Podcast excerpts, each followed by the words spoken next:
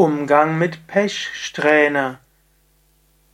Hast du gerade eine Pechsträhne? Dinge gehen schief und die Dinge laufen nicht so, wie du es gerne hättest. Du hast einiges in die Wege geleitet und es klappt nicht so, wie du es gerne hättest. Was könntest du tun? Lausche den Worten von Shankara, Vivekachudamani, Vers 547. Shankara sagt, nur wer gebunden ist an den physischen, den grobstofflichen Körper und sich mit diesem identifiziert, wird von Vergnügen und Schmerz, Glück und Unglück beeinflusst. Wie können Glück und Unglück oder deren Auswirkungen auf den Weisen wirken, der sich von seiner Knechtschaft gelöst und sein Selbst als die Wirklichkeit erkannt hat? Wenn du also unter Unglück leidest, ist nicht das Unglück das Problem, sondern deine Identifikation. Wenn du also gerade in Probleme bist und darunter leidest, dann schimpfe nicht über das unglückliche Schicksal, sondern sei dir bewusst, aha, hier ist Identifikation.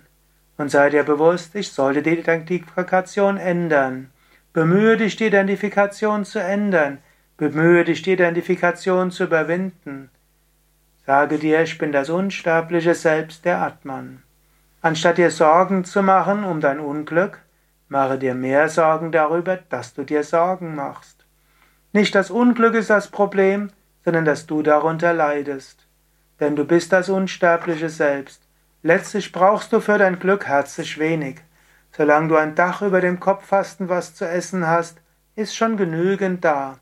Alles andere ist Zugabe. Und selbst wenn du mal kein Dach über den Kopf haben würdest, wäre auch nicht weiter tra tragisch.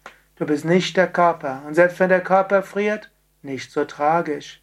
Selbst wenn du eine schwere Krankheit hast, selbst wenn du befürchten musst, dass du vielleicht aus der Krankheit nicht mehr herauskommen wirst, mit anderen Worten, dass der Körper stirbt, nicht tragisch, du bist nicht der Körper. Mache dich nicht abhängig von Sukha und Dukkha, von Vergnügen und Schmerz. Mache dich nicht abhängig von Shubha und Ashubha, das heißt Glück oder Pech. Mache dich nicht abhängig von Erfolg und Misserfolg. Du bist das unsterbliche Selbst. Du bist der Atman. Danach strebe. Das ist wichtiger, als zu streben nach Erfolg und Glück.